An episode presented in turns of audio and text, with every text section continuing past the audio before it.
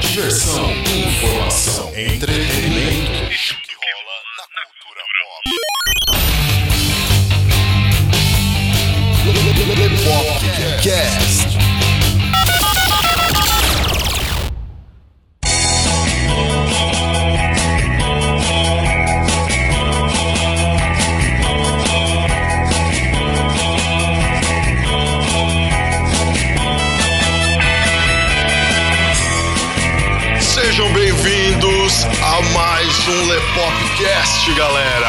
Aqui quem fala com vocês é o Léo Favareto. E o Carlo Barbagalo. Tranquilo, Carlão? Tudo beleza? Tranquilo, mano. Sussa na buça.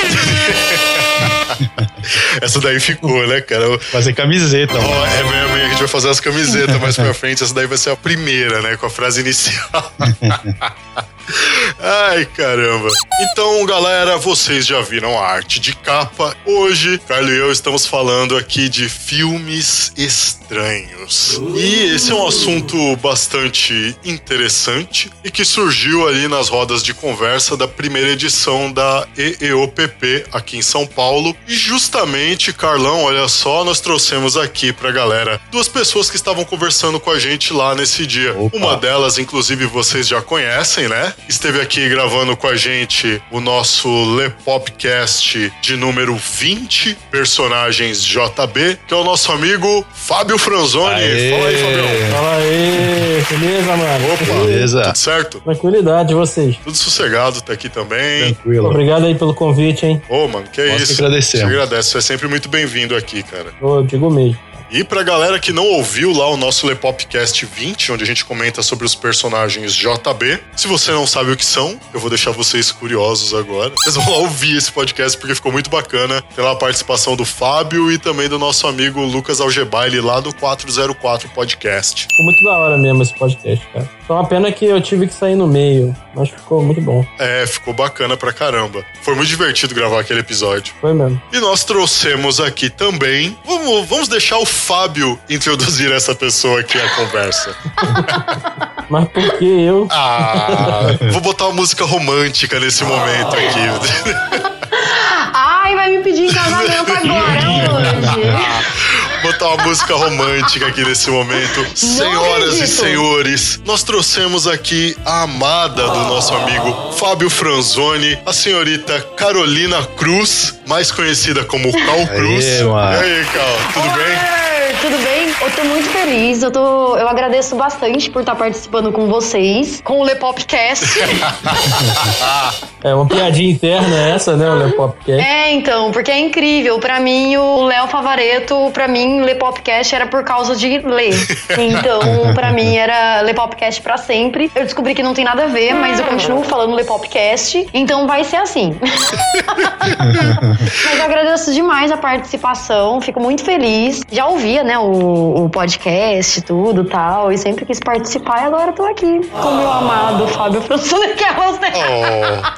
Oh, love is in the air. Não, brincadeira, mas eu tô bem feliz mesmo. Pô, bacana, gente. Muito obrigado aí Valeu, pela participação Carol. de vocês, pelo carinho de vocês pra com a gente, né? Ouvindo a gente aí. E é engraçado esse negócio de Lepopcast, porque quando eu pensei na vinheta, nas vírgulas sonoras do Lepop, que eu sempre quis dar essa cara de rádio, eu falei, meu, eu quero que a pessoa que escute o nome do podcast, eu quero que o nome do podcast grude igual aquela música ruim, aquele axé que você escuta a primeira vez e decora a música inteira.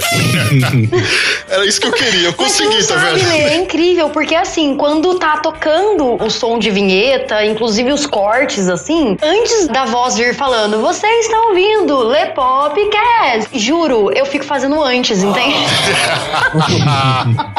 Pô, que da hora. É massa. Vocês vão acompanhar esse nosso bate-papo aqui comentando sobre filmes estranhos, as estranhezas de algumas produções hollywoodianas, logo depois da vinheta.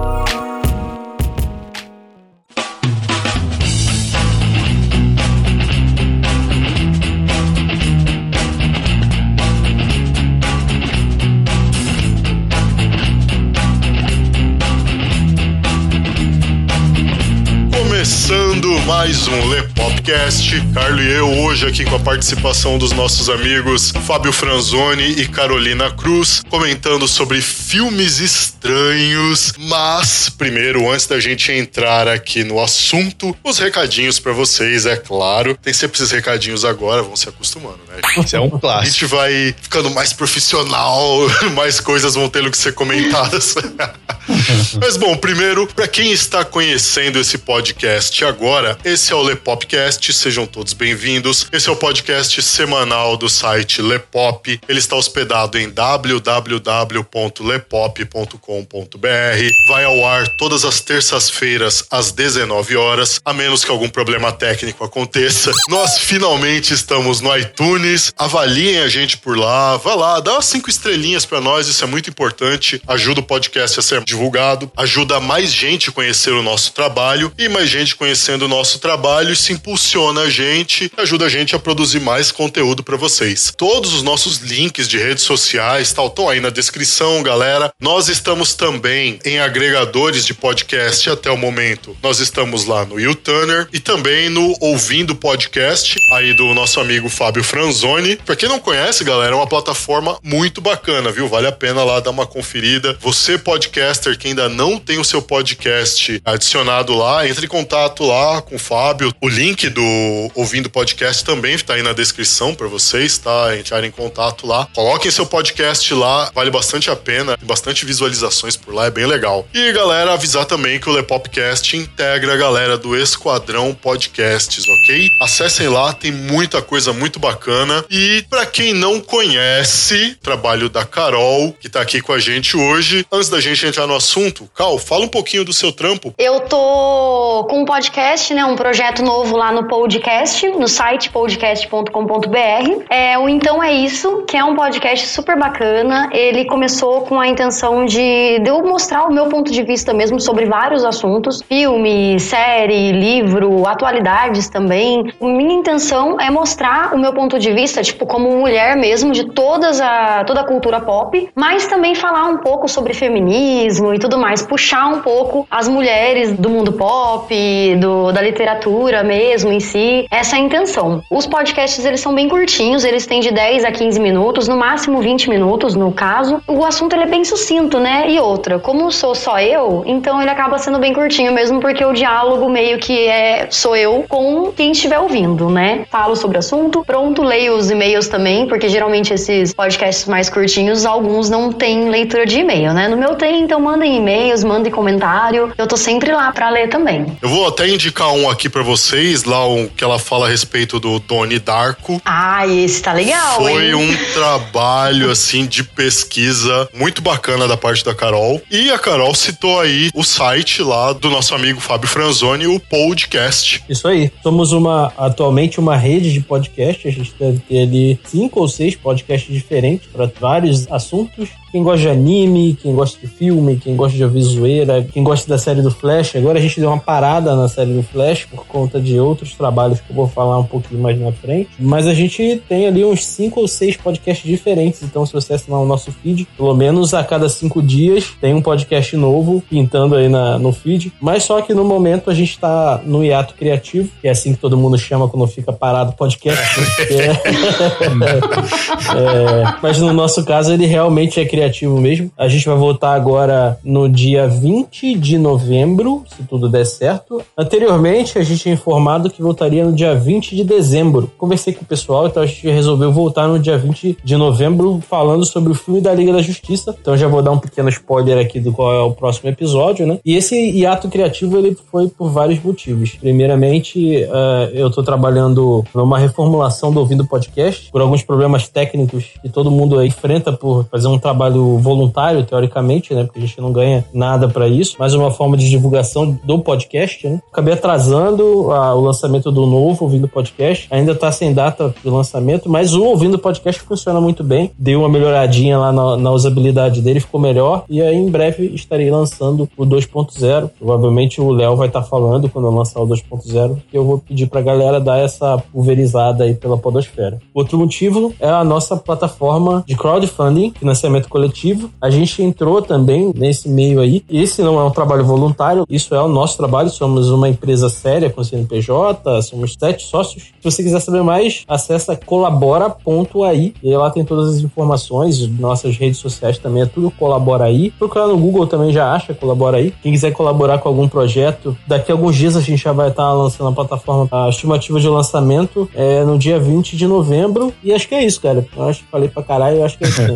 mais nada, Não, não. beleza. Então, galera, links aí, todos aí na descrição também, hein, galera? Tem lá uma conferidinha, beleza? Agora vamos entrar no tema. Hoje, galera, é dia de estranhezas. E é interessante a gente trazer esse assunto aqui de filmes estranhos, porque eu não sei vocês, mas vocês já pararam pra pensar, tipo, em como que essa questão de filmes estranhos, com alguma atmosfera esquisita, que te faz ficar muito pensativo depois, ou aquele filme que termina meio nada a ver, ou que tem uma história nada a ver, ou que tem um desenvolvimento que você não, não consegue absorver logo de cara, ou que às vezes traz uma proposta muito subjetiva, pouco tangível e tal. Vocês já pararam pra reparar o quanto isso é instigante? Você pega um filme completamente nada a ver e você começa a assistir ele e você fica naquela da curiosidade de tentar decifrar o filme. Com vocês é assim também? Certeza. Eu acho que isso é do ser humano também, né, cara? O ser humano é um, é um ser curioso. De certa forma, isso acaba mexendo com a curiosidade e o que prende a atenção. É um fator que eu acho que, que tem bastante, bastante influência, né? Mexer com a curiosidade. Eu acho até, independente da crença do ser humano, não sei se é do ser humano de forma geral ou do brasileiro, né? Eu vejo que no nosso país mesmo as pessoas elas são muito emocionais, né? A gente quer decifrar nossos sonhos, a gente quer saber questões astrológicas e tem essa curiosidade mesmo pelo místico, sabe? Sim. Nesse sentido mesmo, sabe? Da gente não entender o que é, a gente querer explicação e tudo mais. E esses filmes estranhos instigam mesmo nossa curiosidade pelo desconhecido, porque a gente quer inventar uma justificativa, uma explicação para aquilo, sabe? Uma teoria, né? Exatamente, exatamente. É que nem decifrar, sei lá, músicas do Djavan, entendeu? Ele fala que aquilo lá são só palavras. Mas a gente vê aquilo e tipo, não, é que é açaí, nananana. Eu falo, meu, para, sabe? É só letra, entende? Sim. E eu acho que é interessante isso porque acaba trabalhando mesmo o nosso cérebro pra isso, sabe? Eu vou dizer de mim, tá? Às vezes assisto alguns filmes estranhos e às vezes o filme é tão estranho que eu fico com medo de querer entender e ficar meio maluco. Como, por exemplo, que eu acho que é um que a gente vai falar, que é o número 23. Né? Ele te deixa meio piroca das ideias, cara. É, é foda.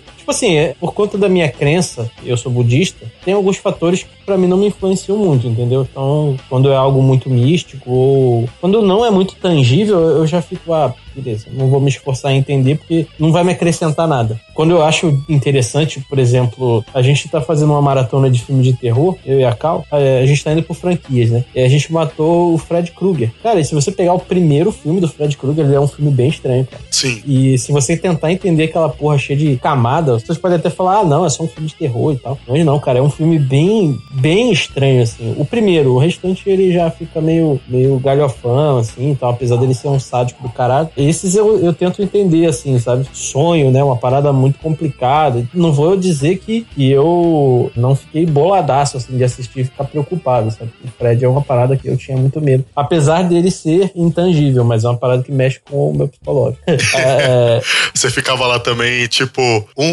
dois, o Fred está atrás de você.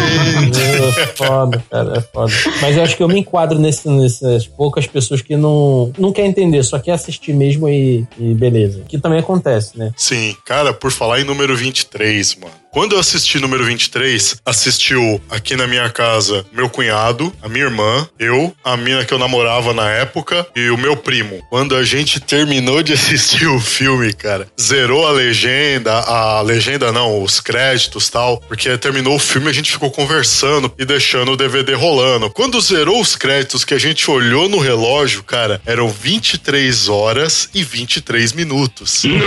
eu juro pra você. E aí a gente começou aqui, caramba, velho, deu 23, não é possível, deu 23. E não sei, e a gente começou a procurar um monte de coisa que dava 23. Eu sei que no final das contas, a placa do carro do meu cunhado, na época do carro que ele tinha, né? Pegando os números e as letras, tal, vendo a ordem delas lá no alfabeto, numerando tudo e dividindo pela quantidade de caracteres que tinha, dava 23 também, cara. Na hora assim, a gente falou: não, não é possível. Não é possível uma porcaria dessa. É, então, mas se você olhar pro seu teclado, o W é a 23 terceira letra do alfabeto e tá entre o 2 e o 3, olha. Pode crer, pode crer.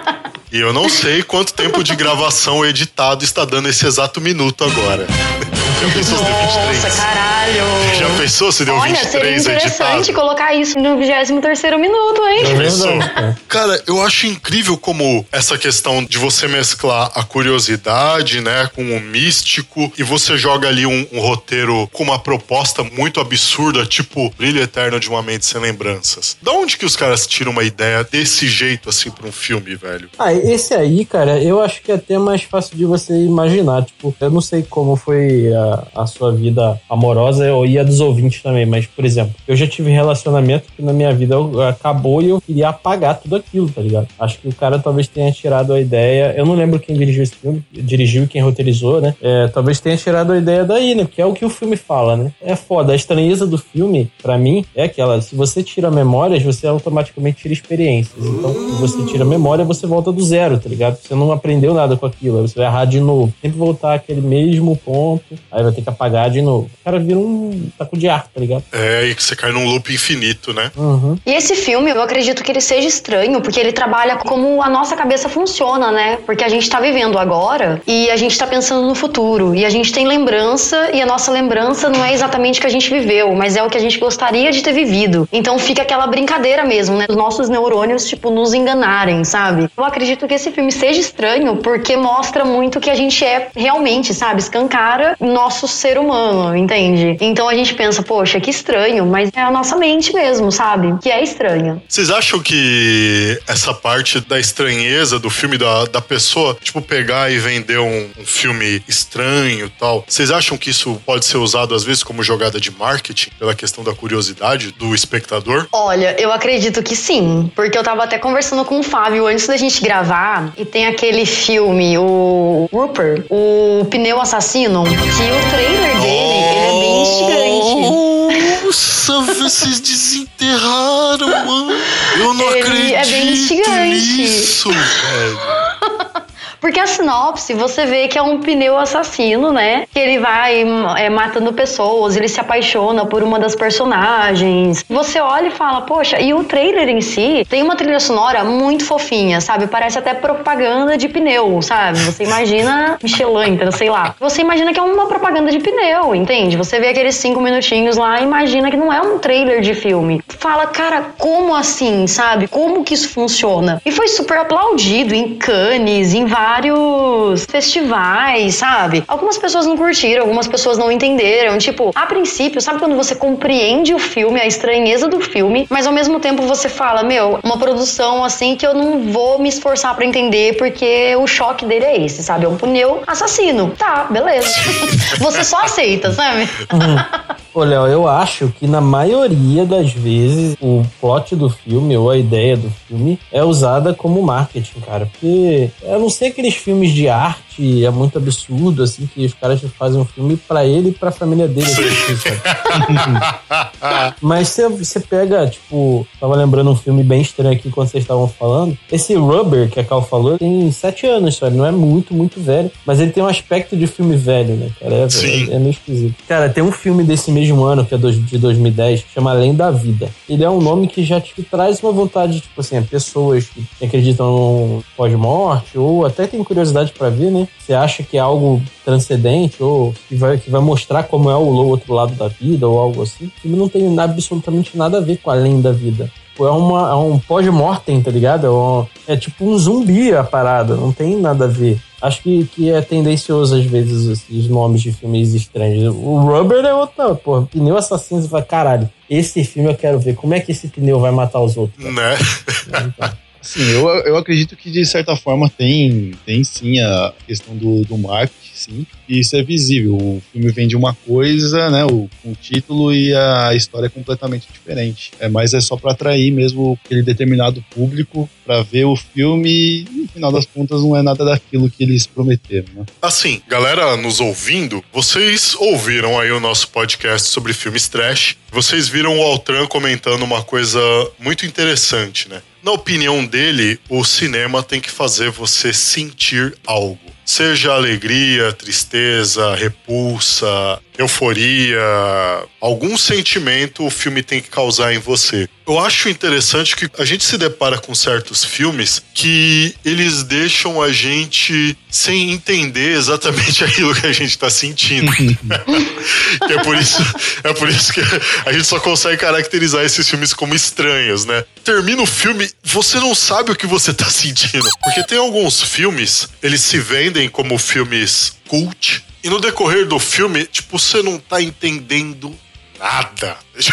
Você não tá É. entendendo nada. E o filme termina, às vezes o filme leva você numa viagem, cara, que você para e fica, caramba, velho, da onde que tiraram essa ideia? Quer um exemplo? Magnolia. Puta que pariu. Todo mundo fala sobre esse filme pra mim. Eu sempre penso nesse filme. É mais um que eu sempre tiro ele da minha mente e todo mundo traz de volta. Eu falo que vou assistir, esqueço quando chego em casa e aí todo mundo fala de novo e eu tenho que colocar numa lista, porque eu nunca assisti. Sério? Eu não vou dar spoiler a respeito do filme, pra não estragar a alegria da galera aí, mas procurem lá, galera. Magnolia Mag- tem a chuva de sapo? Esse mesmo, É, né? era exatamente disso que eu ia falar. O filme, ele vem te dando pistas climáticas. Isso é o interessante. Tá lá, tal dia, tal horário, tal temperatura, tal velocidade do vento. E por aí vai. E o filme vem te dando essas pistas climáticas até que chega no ápice do filme e que todos os personagens que estão ali envoltos na história é uma rua uma avenida. Essa rua essa avenida que corta aquele bairro se chama Magnólia. E todas as pessoas que estão envoltas naquela história, por algum motivo, elas têm que passar naquela rua mais de uma vez por dia. E tem um momento naquele filme onde todos os personagens que estão envoltos naquela história estão com a vida tão ferrada que nesse momento, por causa das alterações climáticas que acontecem ao longo do filme, ocorre uma um início de tempestade, essa tempestade para do nada e aí começa uma chuva de sapos. Cara, é o momento mais what the fuck que você já viu no filme. e acontece aquela chuva de sapo e você fica, caramba, de onde que os caras foram tirar essa ideia, cara? E é engraçado que aquela chuva de sapo mexe com o psicológico das pessoas e faz as pessoas se aproximarem. Eu não sei qual a mensagem que o filme quis passar, cara. Eu já assisti aquele filme milhares de vezes. Eu não sei até hoje a mensagem que ele quis Cara, passar. isso é estranho mesmo. E você sentiu o quê? Raiva, ódio? Que, que Cara, é? eu fiquei vendo o filme e eu fiquei assim, meu. que porra é essa? É, tipo assim, tipo, eu não entendi que, que mensagem que os caras quiseram passar. Alguma intempérie da natureza que às vezes aproxima as pessoas, sei lá, eu não sei. É algum caralho assim, velho, sei lá. Ó, eu achei aqui num site que diz que a chuva de sapo ela é o acaso. É um fator tipo um acidente, uma briga ou a descoberta de algo marcante que une a vida das pessoas. Eu acho que foi isso que o filme fez, né? Então, tem um filme mais ou menos nesse naipe que fizeram, né? Ele tem um estilo bem cult, mas é aquele cult praticamente de web, entendeu?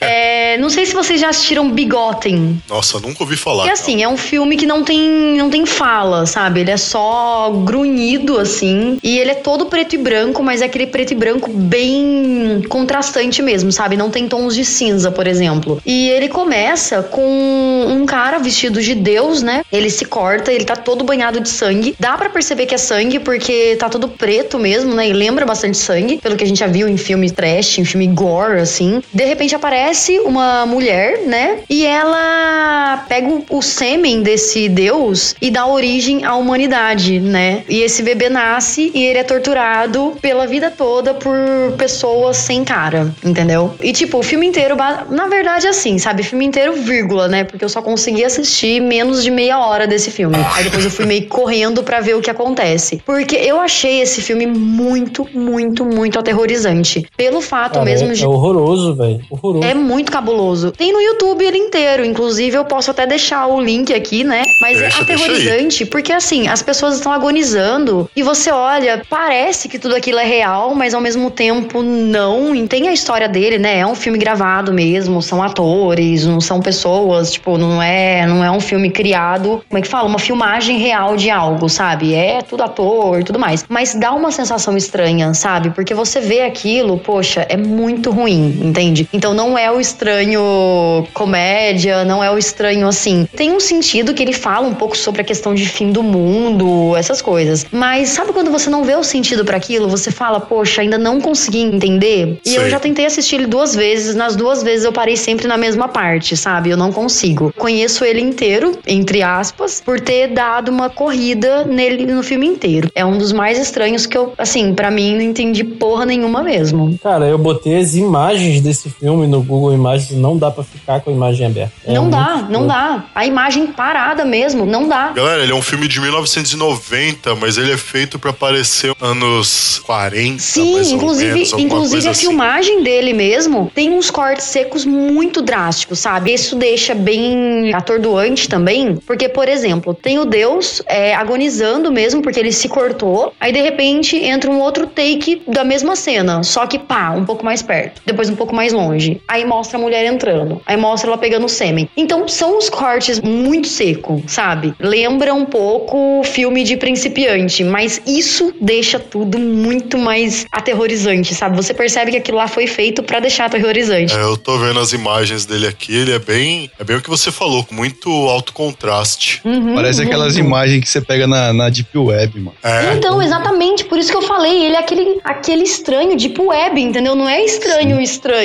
tipo trash, entende? É estranho, deep web.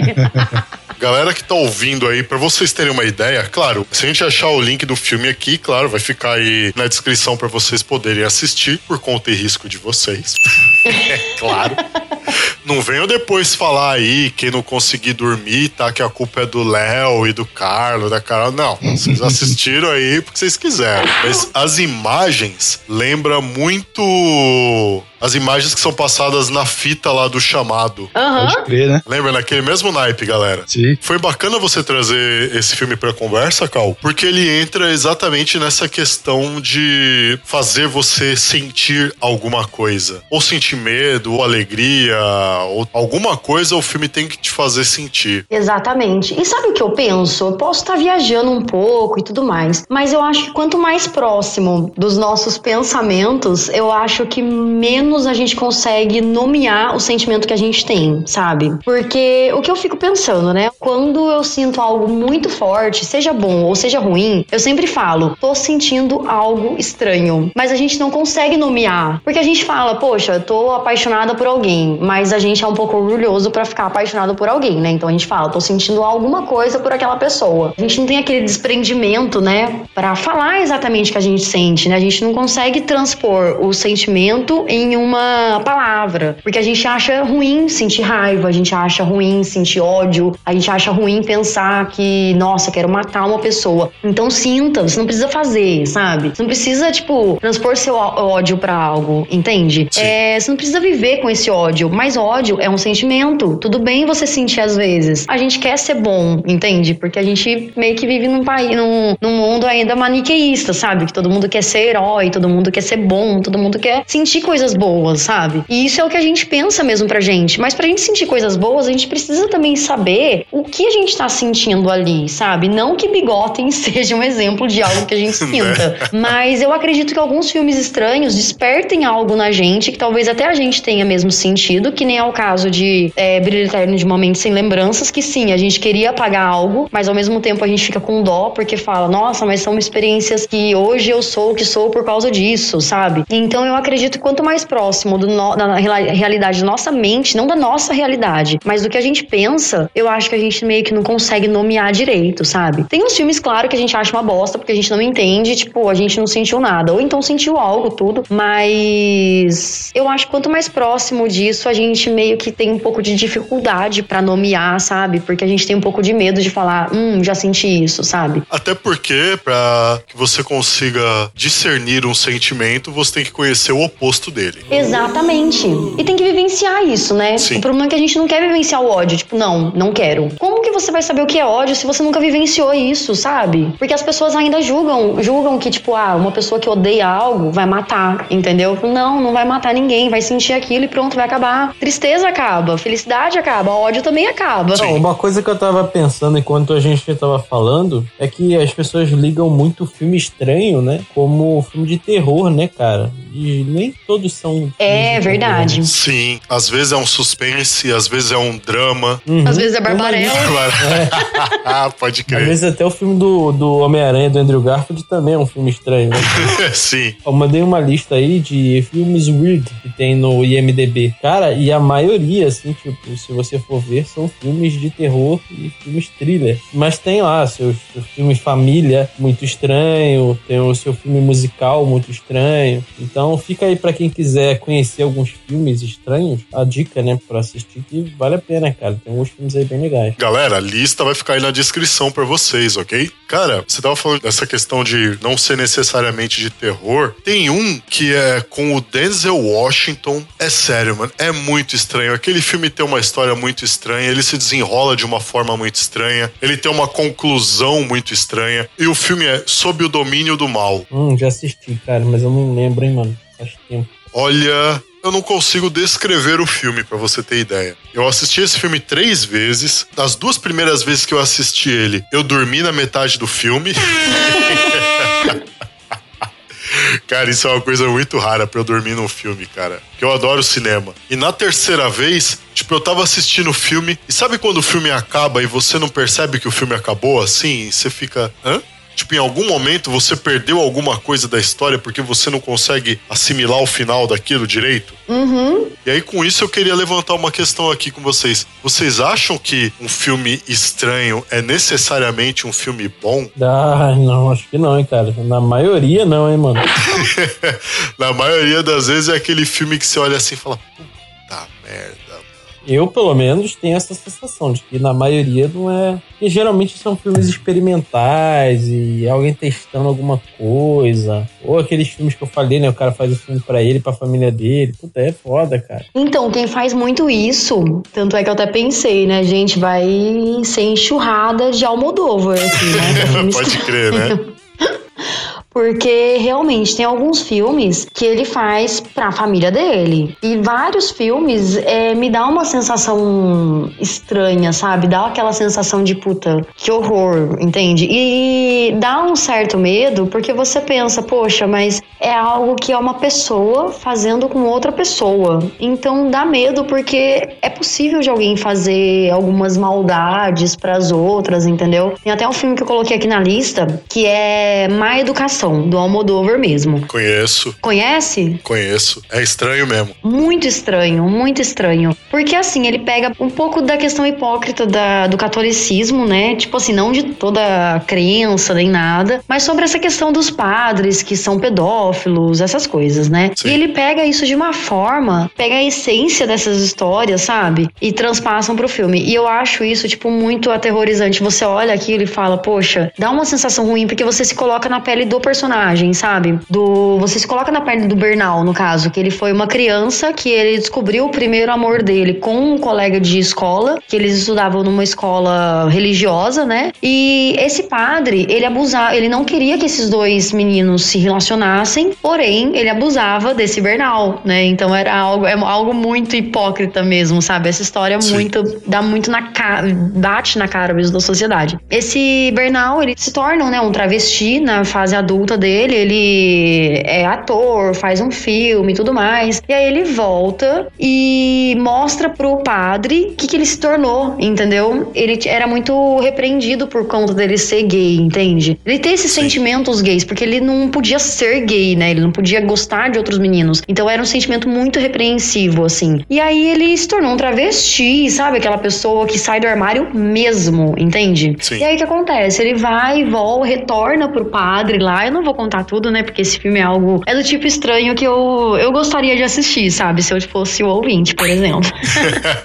Mas é, é muito complexo. É bem complexo mesmo. Então, esse filme é um que eu não assistiria de novo. Assim como A Pele que Habito. Entende? Assisti uma vez Puta e também não quis assistir é mais. caralho. Esse filme também é. Uhum. Então, mas esse filme é, é aquele caso do filme estranho muito bom. Sim. Mas que ele te causa tanta estranheza, tanta, tanto sentimento esquisito, que você não quer assistir de novo. Pelo menos comigo foi assim. É, exatamente. Ele é muito denso, cara. Se a pele que habita. Uhum. Exatamente. Geralmente os filmes do Almodóvar, eu não sei se é por- pelo fato de eu ser mulher, entendeu? Eles pegam muito essa questão da mulher e estupro e tudo mais. Por isso que eu digo, sabe? É algo que são pessoas fazendo com pessoas, entendeu? Sim. E como ainda é algo que tá acontecendo por aí, dá aquele receio, sabe? Poxa, e se aquele meu vizinho fizer isso? E se acontecer tal coisa? Dá muito medo, sabe? Então dá aquela sensação estranha, porque você pensa, poderia não ser um filme, sabe? Sim.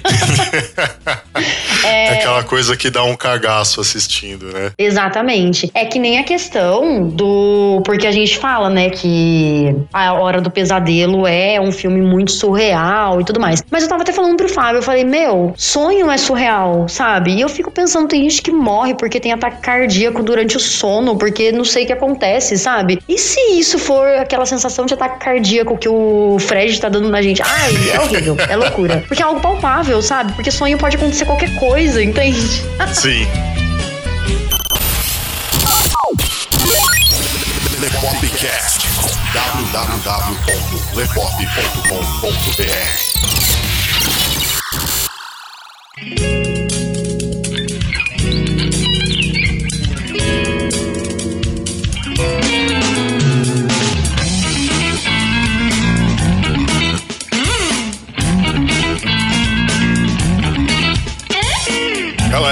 vocês ouvindo aí, vocês estão vendo que estranheza pouco é besteira, né?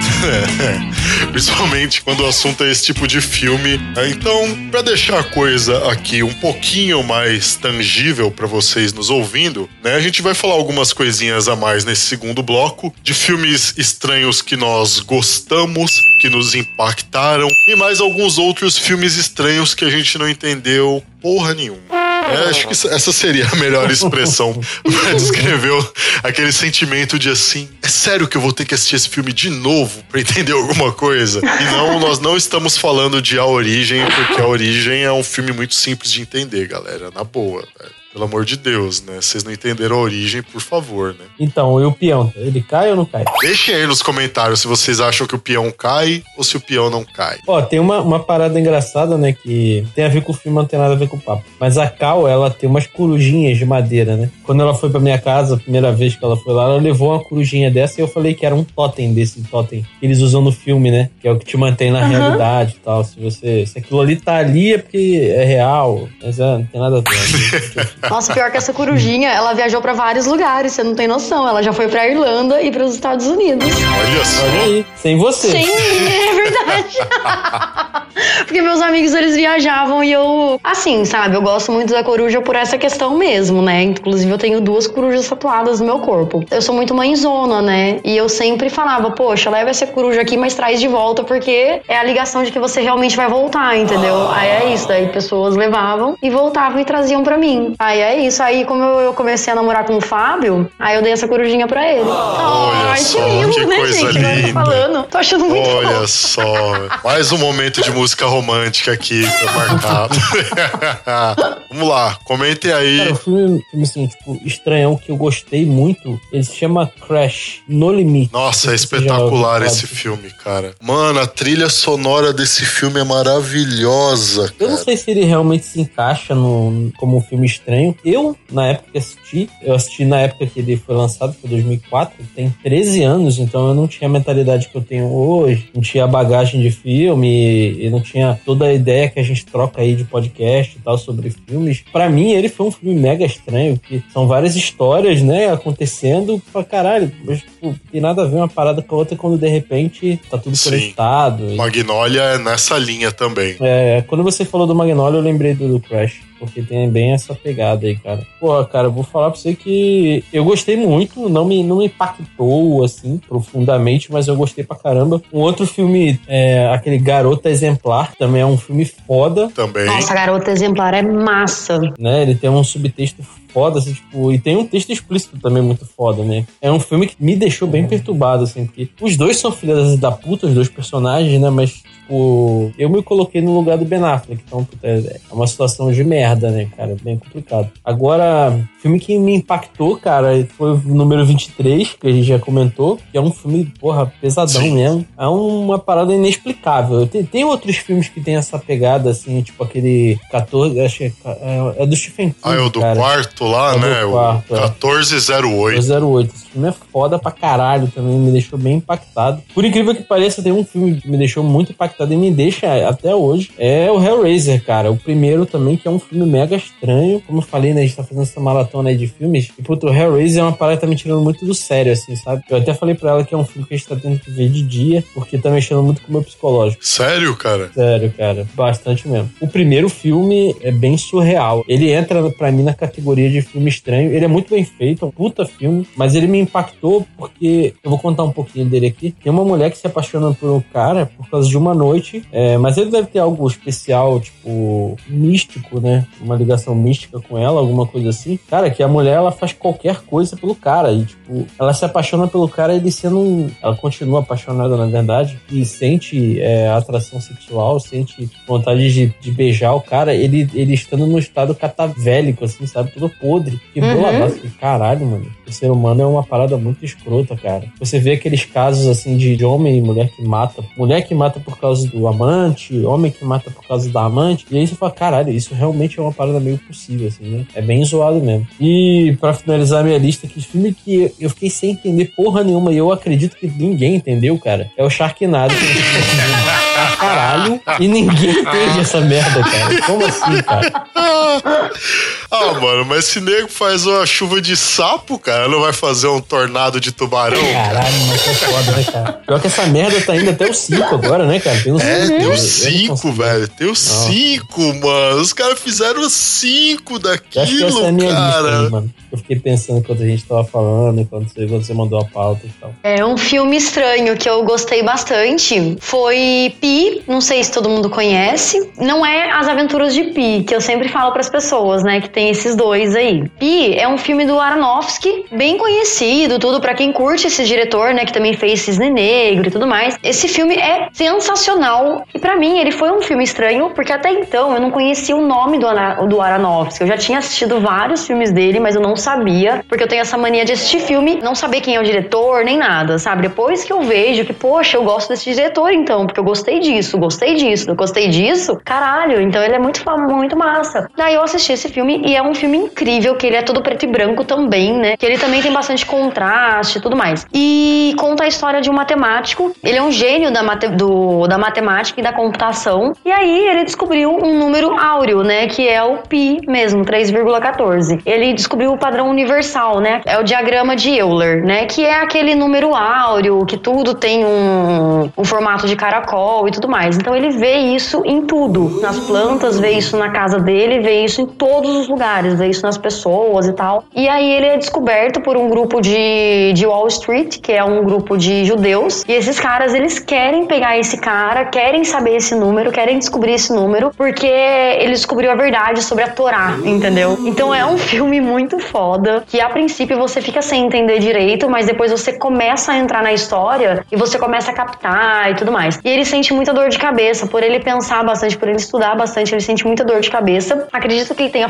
fotofobia também, porque ele não gosta de sair. E é engraçado porque ele tem uma vizinha, que é uma criança, né, que sempre bate lá na casa dele, faz a continha, né, na calculadora e pergunta pra ele: um número vezes tal número, sabe? Sei lá, 392 vezes 4.393. Aí ele responde na hora, tipo, é isso. Aí o final do filme é muito foda. Eu não vou contar porque eu quero muito que todo mundo assista, que é um filme genial, é sensacional mesmo. Esse foi um filme que eu curti curti bastante. Tem outro que eu gostei também, que é Coherence, que é coerência mesmo, mas em português ele também tem esse nome em inglês, que ele conta a história de um grupo de amigos que eles estão numa casa, moram nessa casa, tudo, e de repente vai passar um cometa e passa e acaba com toda a luz da cidade, do, do bairro deles, da cidade toda, né? Mas a princípio eles mostram só o bairro deles e aí só tem uma ca a casa deles e a outra casa lá na frente mesmo, bem embaixo da rua, é acesa. Nisso eles ficam preocupados e eles vão lá para aquela casa, visitam aquele grupo de amigos também, ficam de fora observando, entendeu? Mas acontecem várias coisas. Então, basicamente, esse filme fala sobre viagem no tempo. É muito bom também. Ele parece ser estranho, mas depois você capta tudo isso e você também entra na história, mais ou menos como a história de Pi, né? No caso, a questão de você entrar no meio da história e você começar a entender tudo. Do filme estranho que mais me, me impactou é mais a questão das curiosidades do filme, não tanto pelo enredo, assim, né? Que é o mundo imaginário de Dr. Parnassus, de Terry Gilliam. É um filme, para mim, um dos melhores, sabe? Até porque. Estranhaço. Muito estranho, muito estranho. Primeiro porque, assim, né? É o último filme do Heath Ledger, né? Ele morreu no meio da produção desse filme. Tanto é que a produção do filme ficou parada durante muitos meses. E esse filme, além dele ser estranho, porque, assim, é um grupo.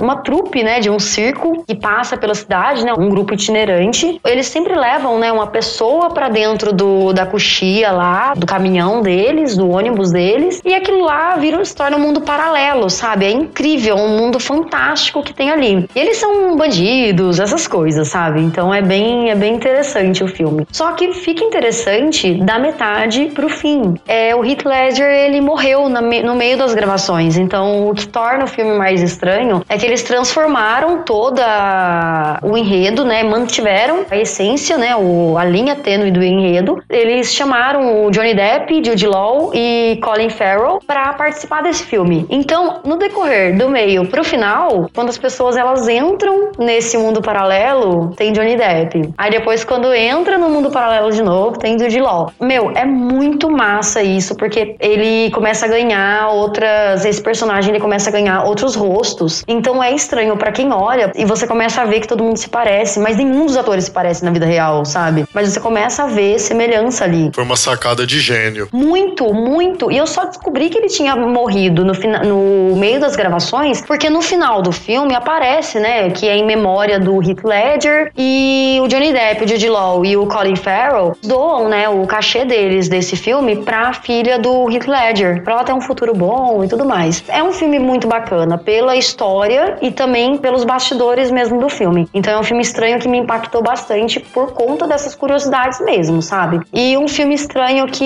eu não entendi porra nenhuma, eu já falei aqui, acabei queimando largado, né? Foi Bigotten. É algo que não, não, não gostei, não assistiria de novo. E assim, pra mim, ler a sinopse, eu aceito a sinopse, sabe? Aceito que é o fim do mundo, pronto.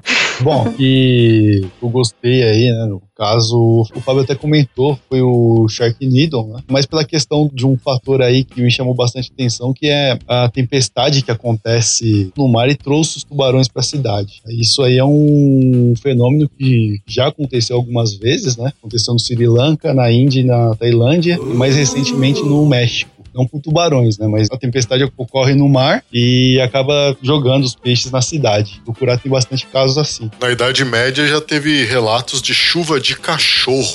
Deve ser da, Caralho. deve ser Pra da quem mesma tava achando ideia. aí a chuva de sapo lá do Magnolia um negócio impossível. É, então, mas e, e no Sri Lanka, mano, os peixes que caíram aí na, na cidade tinham até 50 quilos, mano. Caralho, Não, velho, não é uma coisa que Já é imaginou, impossível, mano? velho. Já imaginou você tá de boa andando na rua pá! Toma uma peixada na cabeça assim. Calma aí, velho. Ah, pelo menos o Receba almoço aí, tá velho. garantido, né? Se não explodir, né? Faz sushi. É, faz o sushi. me chamou mais atenção por causa desse do fenômeno, né? Mas, enfim, eu assisti aí, acompanhei alguma coisa, mas não, não cheguei a assistir até o último, não. O filme que impactou, até já comentaram também, foi do Pneu Assassino, né? O Hubbard. Eu falei, porra, mano, um pneu, velho?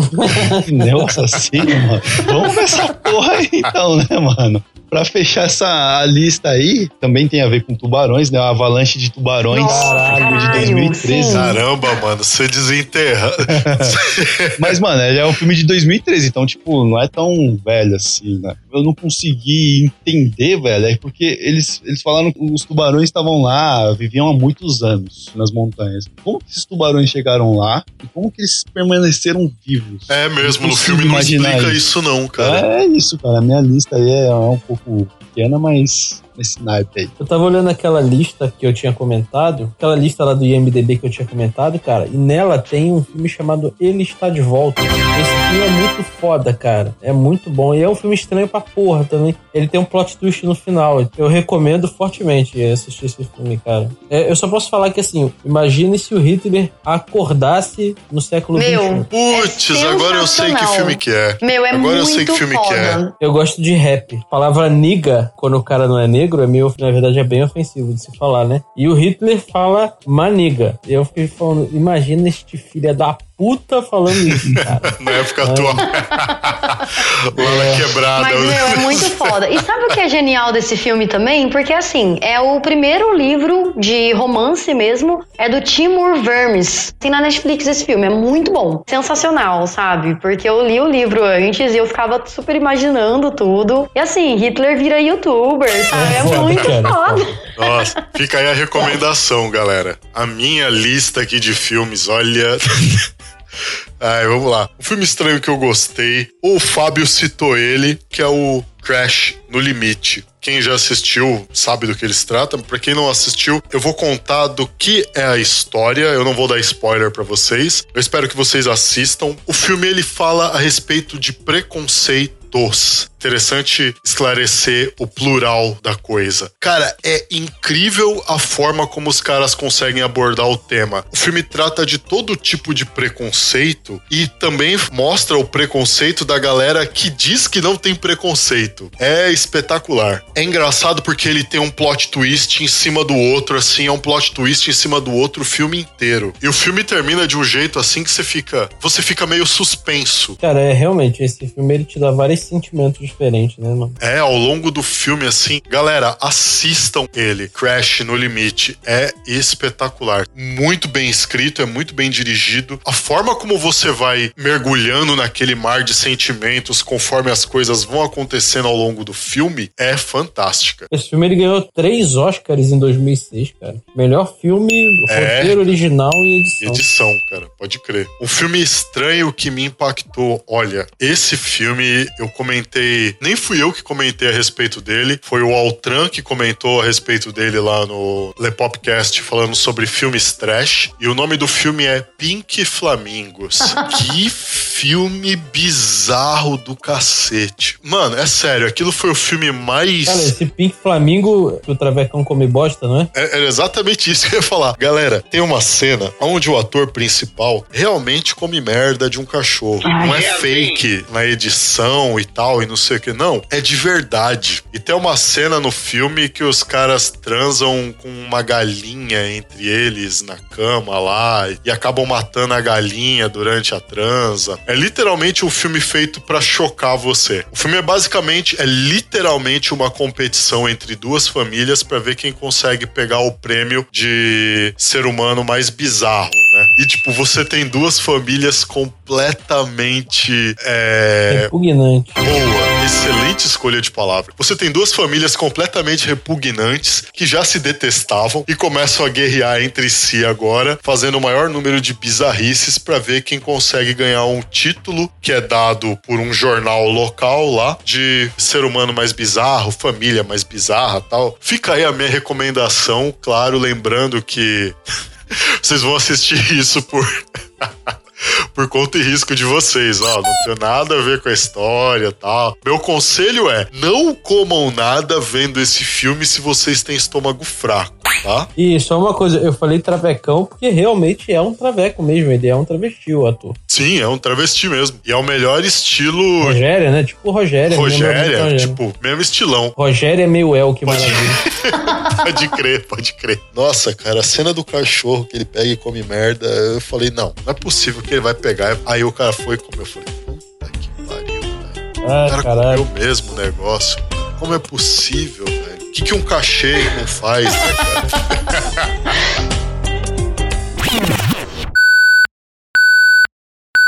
Atenção! Interrompemos esse Lepopcast para um aviso.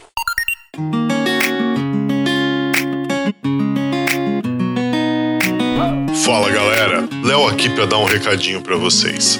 Antes de tudo, queria agradecer imensamente a todos pelo carinho, pelos feedbacks, pelas indicações, pelos downloads, compartilhamentos, visualizações. Para nós é muito importante e gratificante perceber o quanto vocês gostam do nosso trabalho. A gente se empenha bastante em levar até vocês um conteúdo cada vez melhor. E é pensando em manter qualidade que esse recado é tão importante. Então, escutem com calma e prestem bastante atenção. Está chegando o final do ano e nós faremos mais uma pausa. Mas calma, calma, porque eu vou explicar direitinho o motivo e vocês vão entender a importância dessa pausa. De nada adianta qualidade se não há como manter periodicidade, ou se você está sempre com os dias contados para finalizar uma edição, correndo risco de atraso. Esse ano vocês puderam acompanhar aí o quanto isso atrapalhou a gente. Quem não ouviu o nosso episódio de número 26, ouça para entender o que ocorreu na metade desse ano, que obrigou a gente a dar uma pausa nas publicações. E algum tempo depois a gente foi forçado a dar mais uma pausa. Então, escutem lá, tal. Quem não escutou, escutem lá para entender direitinho a situação. Tudo isso, essas pausas, tudo isso aconteceu porque por diversos motivos, a quantidade de episódios prontos do Lepopcast não era suficiente para se manter a periodicidade semanal. Na verdade, antes do que é relatado no episódio 26, a coisa estava bem encaminhada. Mas a vida é cheia de surpresas, né? E você não tem controle sobre o acaso. Enfim, lá, continuando. O que acontece é que de agora em diante, o Lepopcast passa a dar uma pausa a partir da terceira semana de dezembro retorna na primeira semana de fevereiro, mais especificamente na primeira terça-feira. Ou seja, vocês terão o Lepopcast normalmente até a segunda semana de dezembro. E a partir daí, Carlos e eu começamos todo o processo de organização, planejamento, gravação e edição dos episódios que vão compor a próxima temporada do Lepopcast. Com mais novidades, mais entrevistas, mais risadas, mais informação e mais Lepop para vocês. Não pensem que a gente vai ficar de boa, porque não vamos não. Para nós aqui a coisa continua normalmente. A única diferença é que a gente vai gravar, editar e programar as publicações que começam a ir ao ar a partir de fevereiro de 2018. Na prática, a gente vai passar o resto de dezembro e janeiro na íntegra gerando conteúdo para vocês, para garantir que a periodicidade do nosso podcast não seja afetada e que mesmo que algo nos impeça de gravar ou editar numa determinada semana, que isso não venha a refletir num futuro atraso para vocês. É completamente natural que, conforme o site passe a ser mais conhecido, a gente precise se organizar para melhor atender a demanda, sempre prezando pela qualidade e periodicidade. A gente está vendo isso nas views, nos downloads, nos novos ouvintes. Então é preciso firmar a melhor estratégia organizacional para manter as coisas nos eixos aqui para gente e para vocês também. Como é a primeira vez que a gente faz isso, nós não temos certeza se apenas essa pausa será suficiente. Então, eu estou fazendo questão aqui de deixar claro que, se for preciso, apenas se for preciso, a gente vai fazer aí mais uma pausa no meio do ano também, ok? Mas só se for muito necessário, porque a gente tem que ver como que as coisas vão caminhar até lá. Claro que vocês serão aí previamente avisados se isso realmente tiver de acontecer. Caso não tenha necessidade dessa segunda pausa no meio do ano, o Lepopcast vai continuar durante todo o ano até a segunda semana de dezembro e aí o ciclo começa novamente. Então, estejam avisados. A partir de agora, o Lepopcast passa a dar uma pausa na terceira semana de dezembro e retorna na primeira terça-feira de fevereiro, ok? Isso quer dizer que até a segunda semana de dezembro vocês terão o Lepopcast normalmente. E isso se dá porque nós precisamos gravar, editar e programar os próximos episódios que vão compor aí a nossa próxima temporada do Lepopcast, ok? Deu para ser bem claro. Se vocês ficaram com alguma dúvida, é só voltar os minutinhos desse aviso e ouvir novamente para esclarecer, ok? A gente conta com a compreensão de todos vocês. Pessoal, mais uma vez, muito obrigado por todo esse feedback positivo de vocês acerca do nosso trabalho e muito obrigado por nos indicarem para mais gente. Isso é muito importante para nós. Afinal, se não fossem por vocês, esse projeto não existiria. Vocês são foda. Valeu, pessoal. Continuem aí com o episódio de hoje que tá muito foda também. Falou!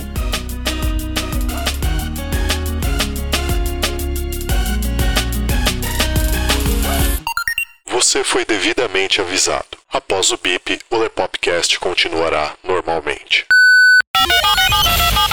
www.lepop.com.br Lepopcast.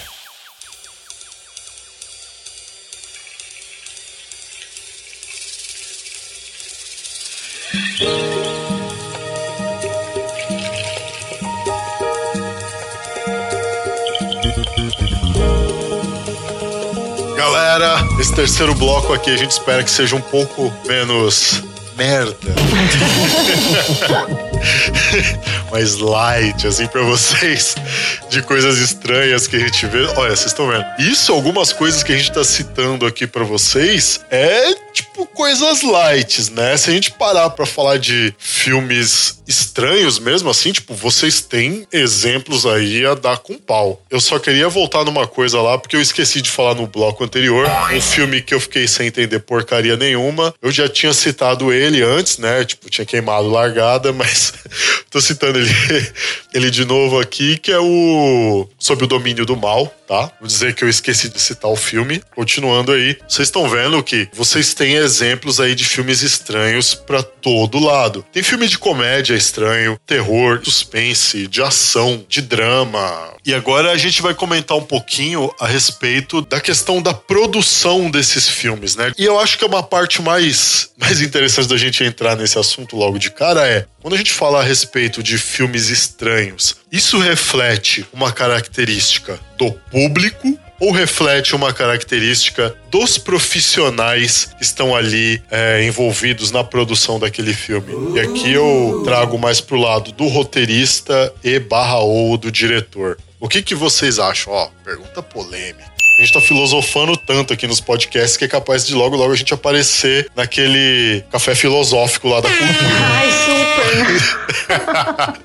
Agora, mais uma vez, vamos, vamos filosofar a respeito disso. Vai lá, galera, vocês aí. Eu acho que ele reflete mais o profissional envolvido do que o público em si, cara. Porque depende muito da época. Teve uma época que era uma crítica à sociedade e tal. Como hoje em dia eu acho que as pessoas não estão tão críticas assim, é mais aquele, aquele crítico de Facebook, de, de comentário. Aquele intelectual de E- Facebook, né? Isso, isso. Eu acho que hoje em dia é mais a, a cara do profissional mesmo. Você vê pelo Almodóvar, por exemplo, que a Cal falou. Cara, claramente ele tem alguma parada com essa questão do maus tratos com mulher. Não só de, com mulheres, né? Com o ser humano em si, mas a- na maioria são mulheres. né? Você vê, o cara, ou ele fez alguma coisa, ou ele presenciou alguma coisa, ou ele viveu isso na família dele, sei lá, né? Por isso que eu tenho essa convicção de que tem mais a ver com o profissional do que com o próprio público. Você pode ver pelo próprio Sharknado, né, cara? O canal que produz essa porra é o Sci-Fi, né, cara? verdade. Que é um canal que, teoricamente, deveria Pode só produzir coisas sci-fi, né? E aí eles acabam produzindo coisas não sci-fi, até sci-fi demais, talvez. Pode crer, né? Ah, sei lá, velho. Eu acho que, como o Fábio falou, depende muito da, da época aí. Eu acredito que, que fica isso mais pro lado do público mesmo. Porque se é uma coisa que a galera mexe com a imaginação da galera, o cara vai lá, vai fazer, vai colocar aquilo ali pra o pessoal assistir. Então, sei lá, se é um negócio que ninguém quer ver, que ninguém nem toca no assunto, nem pensa em, de alguma forma, expor isso, o profissional não vai nem tocar no assunto, não vai nem, nem querer colocar isso no, no cinema. Então, eu acho que é mais um assunto que tá, digamos assim, entre aspas, na moda. O cara vai pegar e vai produzir alguma coisa em cima disso.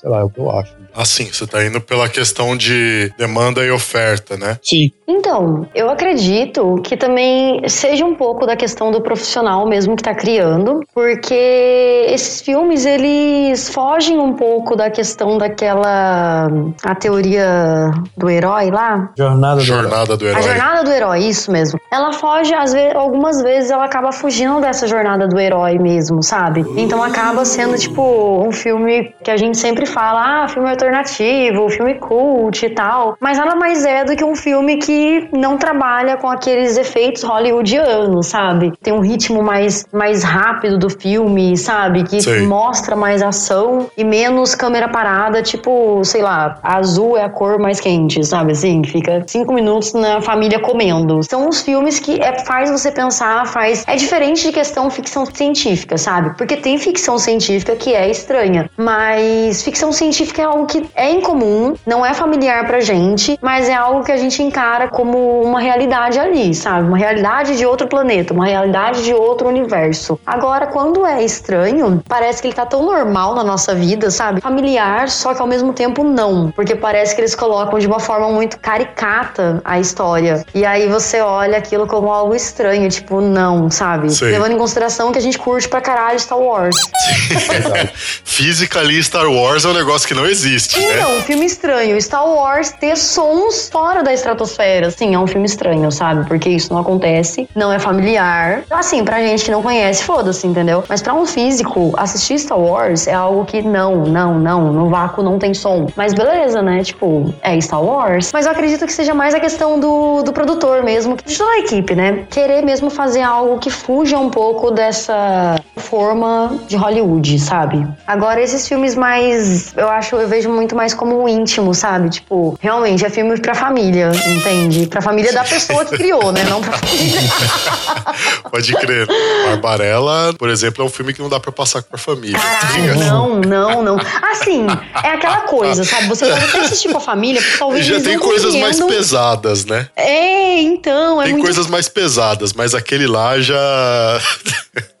As coisas que acontecem É um pesado É, que você fala, poxa, que vergonha. Dá vergonha de assistir com família, não por causa das cenas pesadas, mas porque você pensa, caralho, o que vão pensar de mim, sabe? Tipo, Tipo, Império dos ai, Sentidos. caralho. Mas sério, Barbarella é um filme que todo mundo deveria ver. Eu falo isso em todo podcast que a gente entra nesse, nessa questão de estranho. Eu sempre cito Barbarella. Eu devo ter ser a chata do podcast, mas é isso. Todos precisam assistir. Olha, eu realmente acho que é meio que um lance de gangorra. Refletir o público ou refletir o profissional envolvido. Eu entendo a questão mercadológica da coisa, né? Tipo, tem um público que consome isso, então eu vou oferecer isso para aquele público, ok? Por outro lado, tem a questão também de gente que quer fazer o filme simplesmente por chocar. Ele não tá nem tão preocupado tanto com o público, porque ele sabe que isso é uma coisa de um nicho muito restrito. Quanto mais estranho for o filme, menos conhecido ele é. Se você pensar só pela questão mercadológica, muito provavelmente não te dê lucro. Né? Acaba sendo um prejuízo. O lucro é quando você pega um dinheiro, investe e você consegue ter um retorno acima daquele montante investido. Prejuízo é quando você tem um, um retorno que não chega nem perto do montante investido. No caso aí para produção cinematográfica, a questão é mais ou menos de 3 para 1, porque o filme tem que se bancar, tem que dar lucro para a galera que produziu e ele tem que bancar uma próxima produção que não seja uma continuação, mas alguma próxima produção daquele estúdio, daquela produtora, ou mesmo alguma coisa que fique como crédito para aquele diretor. É alguma coisa assim tem que sair. Então, no caso, se é uma coisa muito de nicho, eu acho que ele acaba não sendo tão lucrativo. Vendo por esse lado, então eu, eu acredito que seja uma coisa muito do profissional envolvido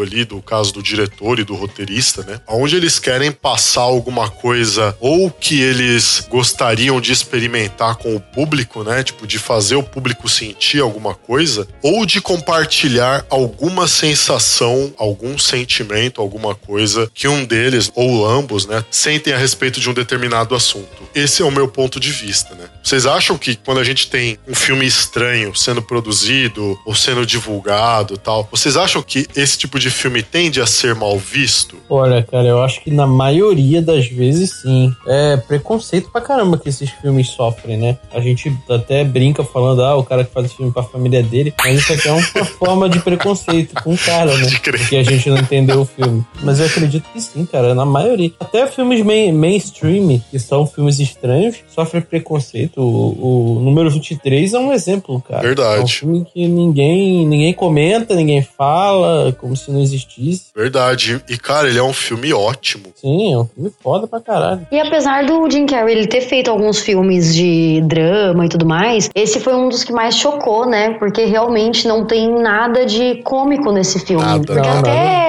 por exemplo, Show de Truman, ainda tinha alguma coisa cômica ali. Por mais que seja um drama, você vê alguma coisinha ali, porque é o Jim Carrey e tudo mais. Nesse não tem nada de cômico. Tem bastante gente que não gosta porque ainda vê o Jim Carrey como um ator de comédia, né? Sim. E pra mim esse é um dos melhores filmes do Jim Carrey, de verdade. Inclusive, eu participei de um podcast faz um tempo, do TarjaCast, um podcast dos colegas nossos, depois pode até colocar aqui, sobre Jim Carrey, e a gente fala bastante sobre esse filme também, sobre o número 23. Assim, na minha opinião, é nesse filme que o Jim Carrey mostra o quão bom ator ele é. Exatamente, verdade. Eu olho pra ele eu lembro do Máscara.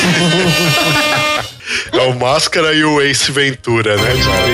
Aquele topetão dele lá do Ace Ventura é, É, espetacular. verdade. cara. Cara, agora o, o filme que vocês estavam comentando aí, Show de Truman, cara, eu odeio esse filme. Eu acho esse filme uma bosta. Puta que pariu, cara. Por quê? Não sei, velho. Eu fiquei com muita raiva desse filme. Eu sei lá, não, não curti, acho que porque eu não gostei, não entendi, sei lá, qual era a proposta do filme na época. Eu fiquei putaço. Eu falei, ah, não, mano, vai tomar no cu esse filme. Não, não quero saber. É mais um filme estranho pra lista. É, esse filme, mas esse filme é estranho pra caralho também, né? Eu acho que o caso desses filmes assim serem mal vistos, eu acho que é porque muito da galera que assiste filme, principalmente hoje, né? Hoje, mais ainda com a questão da, da internet, do avanço tecnológico e tal, hoje a galera tem uma necessidade de querer a coisa mais mastigada. A prova disso, a galera, quando vai compartilhar alguma coisa, alguma notícia, algum negócio, a pessoa nem lê a matéria, é só o título. É só o título. Então eu acho que só pelo título é o que tá escrito exatamente ali na matéria. Às vezes a matéria diz exatamente o contrário. A gente já cansou de ver aí várias vezes. Então, tipo, a pessoa quer a coisa cada vez mais mastigada. Muito disso nesse cinema estranho da galera, às vezes até não dá moral pra esse tipo de filme e acabar perdendo a oportunidade de assistir ótimos filmes estranhos.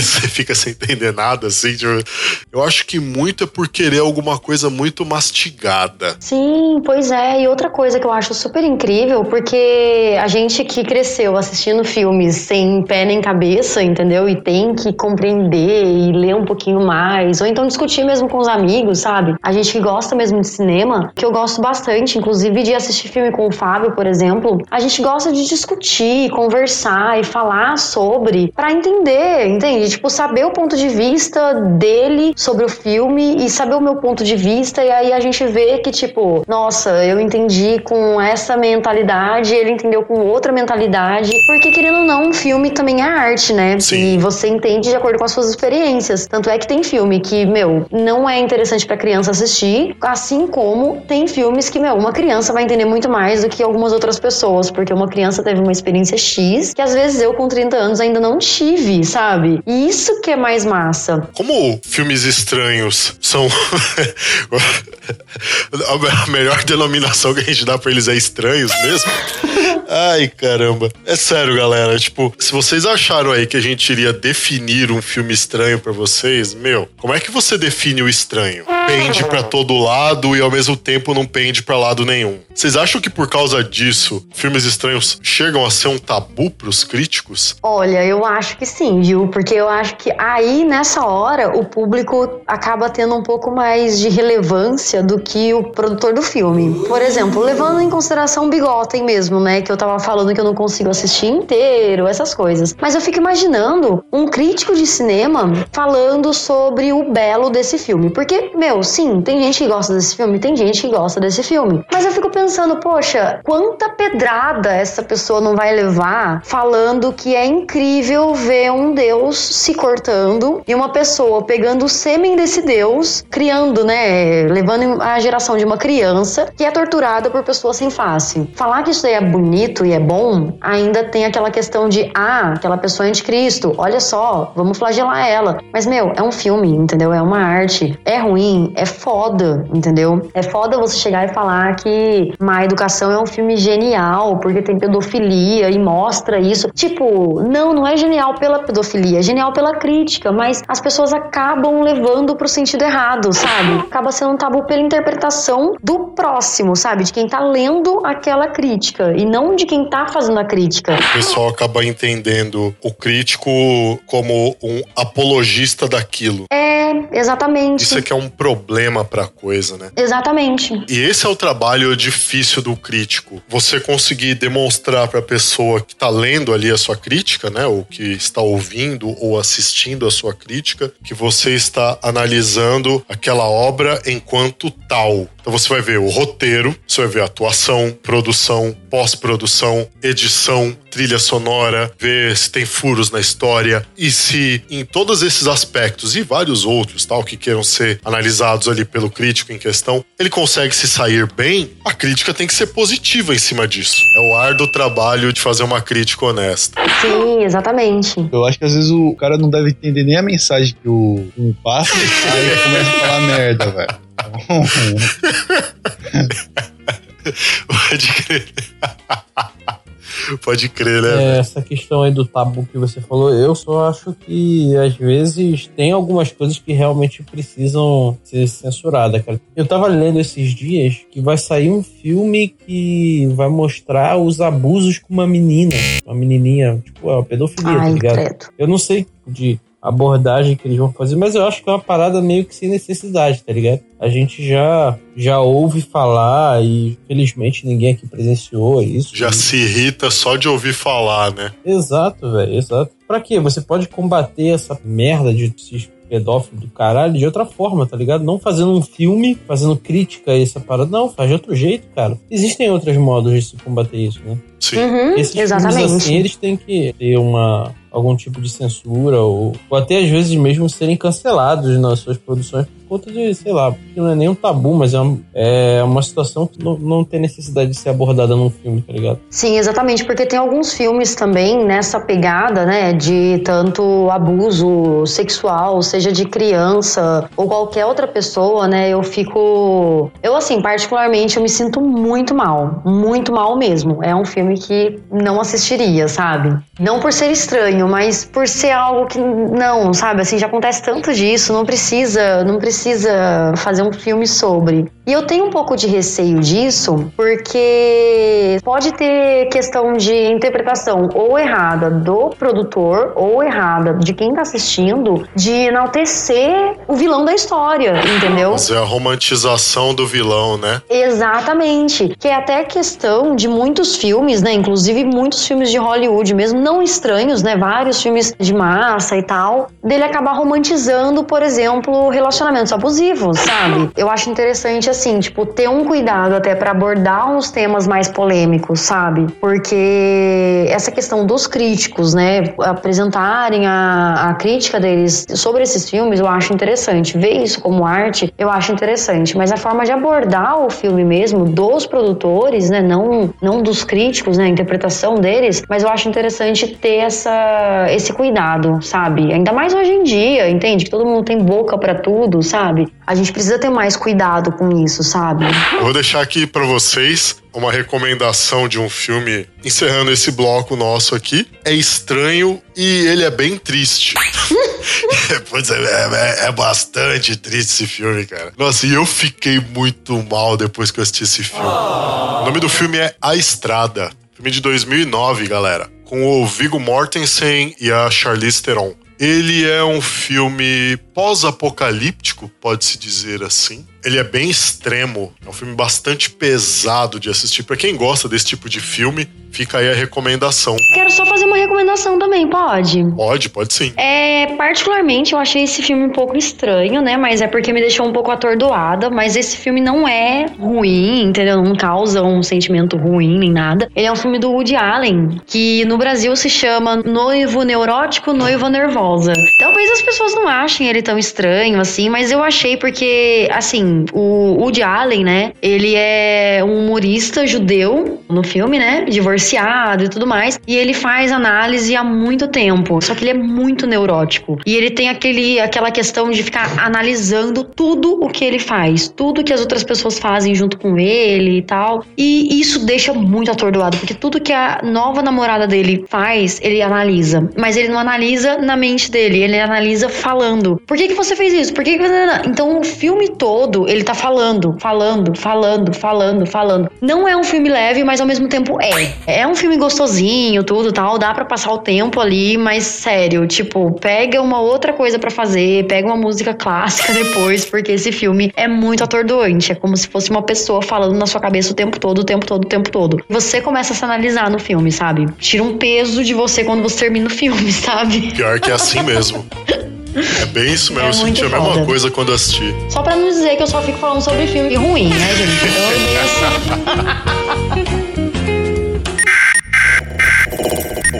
Ouvindo. Vo- vo- vo- Você, você está ouvindo Lepopcast. www.lepop.com.br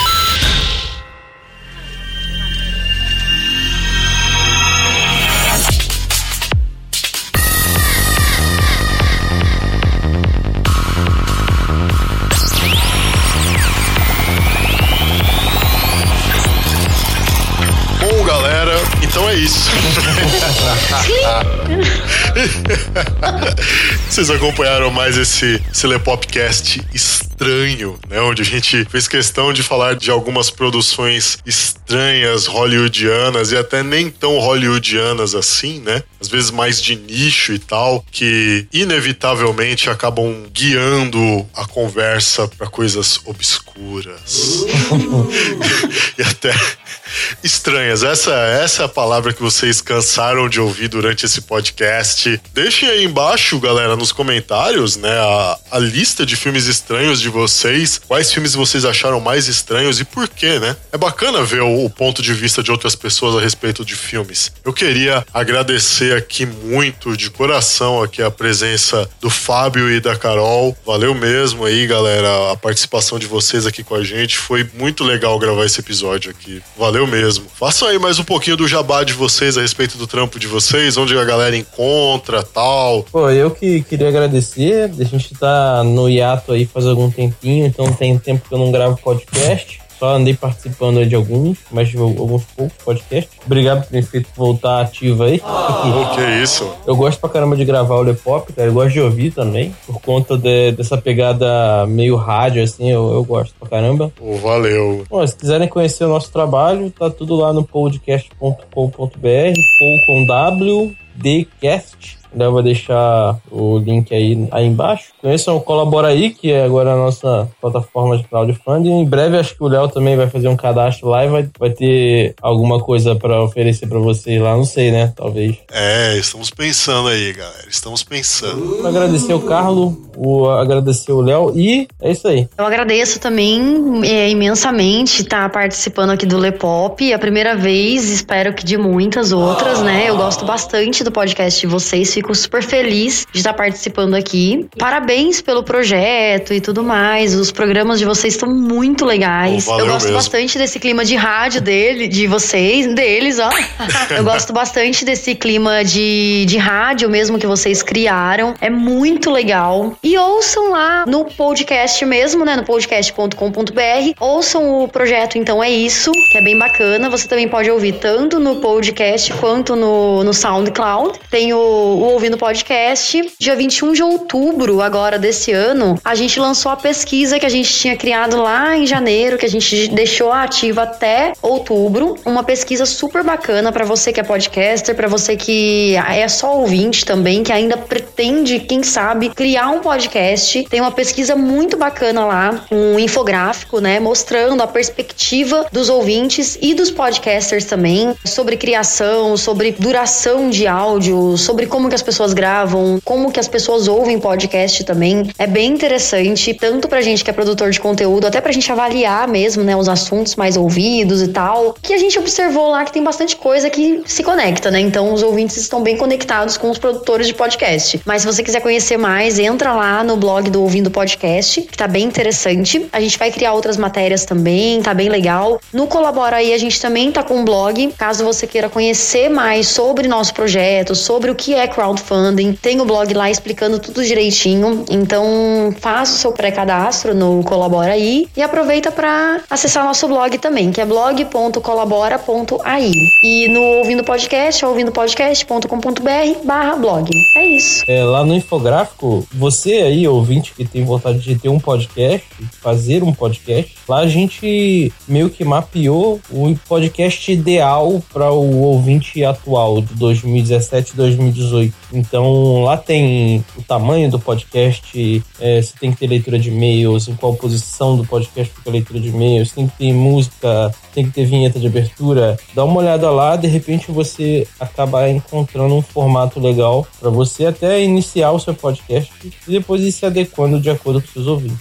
Exato. Foi muito bem feitinho, galera. Obrigado. Sim, outra coisa também interessante é que você tanto pode usar isso como, como modelo, né, para ser seguido, como também você pode descobrir outras formas de fazer podcast. Que inclusive, então é isso, ele é bem curtinho, né? E você descobre que tem outros podcasts que são curtinhos, tem outros podcasts que são realizados por uma pessoa só. Então, até para você ver que sim, dá para você fazer podcast sozinho, você não precisa de um grupo. Eu, por exemplo, antes de eu entrar, começar a fazer podcast, eu ouvia podcast desde 2009 e eu sempre achei que eu precisava de um grupo para realizar podcast, sabe? Eu nunca pensei que eu pudesse fazer isso sozinha. Então, desde 2015 eu gravo e sempre gravei em grupo e tudo mais. E agora eu resolvi criar esse projeto e eu descobri que ainda dá para fazer podcasts em grupo, que nem eu tô no podcast, né? Então ainda gravo com eles alguns episódios, tudo, faço participação em outros, mas eu tenho o meu projeto que é sozinha, entendeu? Aí o, Caldo, o Fábio, acessem lá, galera. É sério, acessem lá. O conteúdo deles é bem bacana, vocês vão gostar bastante. E o Fábio caiu de novo.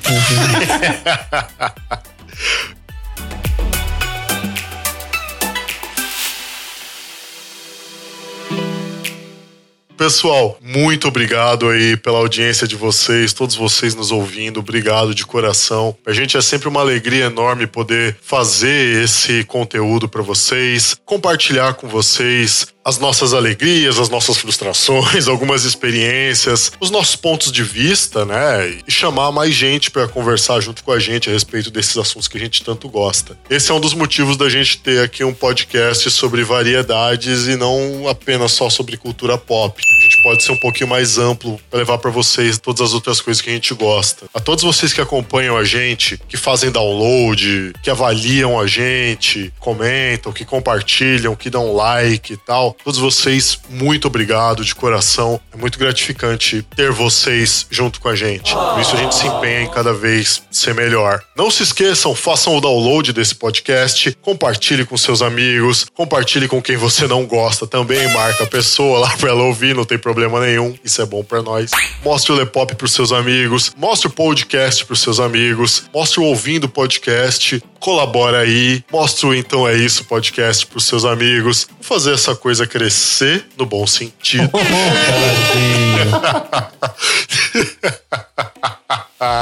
Nossa, que piada horrível, cara.